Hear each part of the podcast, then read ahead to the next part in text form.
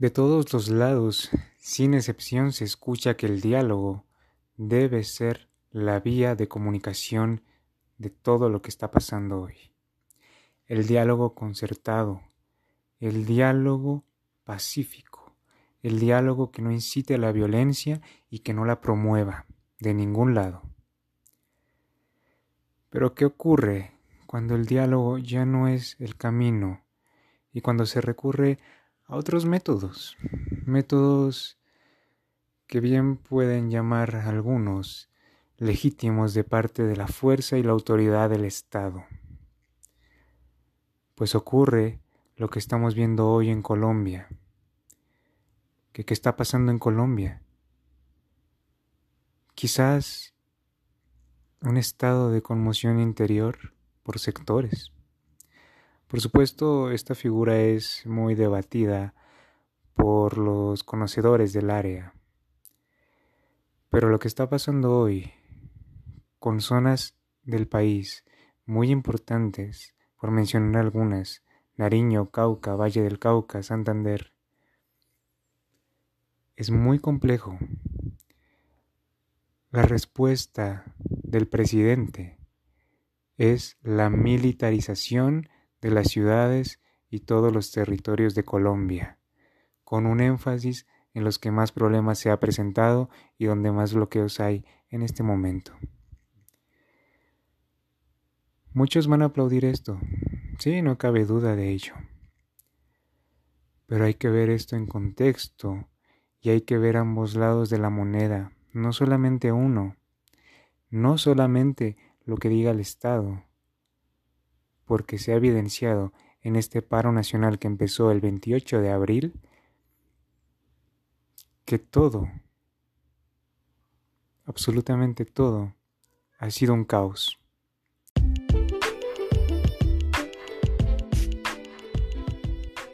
Esto es CUPEC. ¿Qué pasa en Colombia?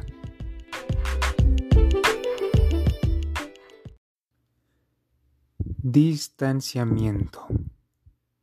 La palabra que tanto usan sobre todo en el periodismo nacional colombiano.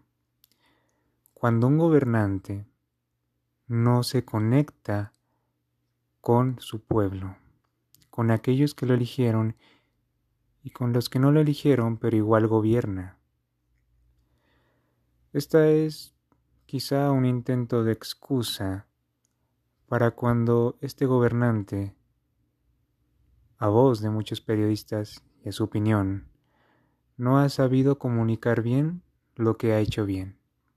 Y por el contrario, se ha comunicado quizás de manera exagerada lo que ha hecho mal. Eso se ha visto incontables ocasiones y está pasando ahora mismo con el máximo representante de la política y del poder en Colombia, con el presidente de la República. Muchos ya están diciendo eso, que ha hecho una buena gestión, que no todo ha sido malo, y que por el contrario lo que ha faltado es comunicación de las cosas buenas que ha hecho este gobierno, que está por finalizar. No concuerdo, a mi opinión, con este punto. No es tan sencillo salir a decir y a excusar esa falta de conexión que tiene el presidente y todo su gabinete con el pueblo que está ahora mismo en las calles, calles militarizadas, calles que están siendo un escenario de terror todos los días, desde el 28 de abril de 2021, esto no se ha detenido.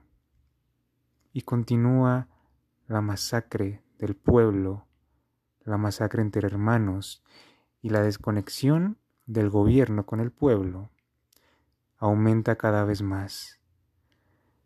Ahora, con esta respuesta que no invita ya al diálogo, sino a la represión y a la autoridad del Estado.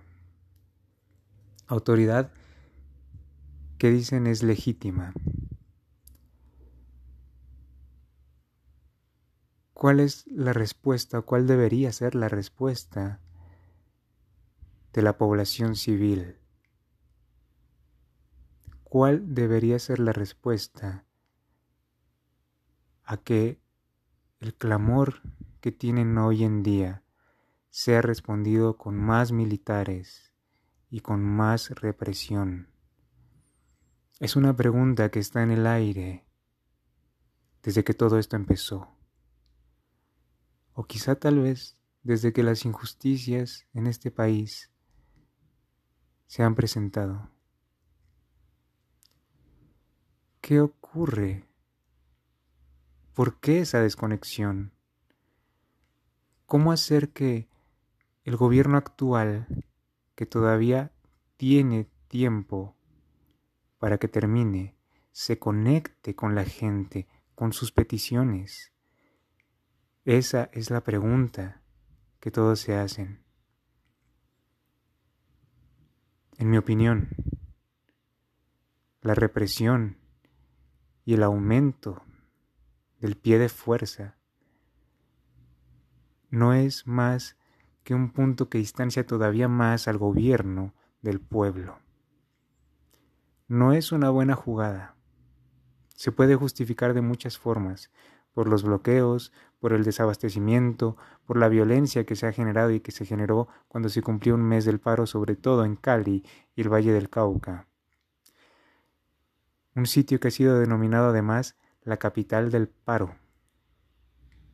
Un sitio que tiene unas raíces históricas junto con problemáticas históricas. Es muy importante entender este lugar que reúne la diversidad colombiana y entender por qué se le llama así y por qué la violencia se desbordó allá, impidiendo un diálogo concreto con las comunidades, no solamente con un comité, sino con las comunidades de forma directa.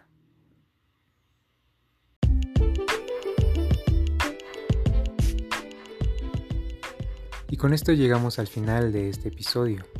Agradezco enormemente por escucharlo. Esto fue ¿Qué pasa en Colombia?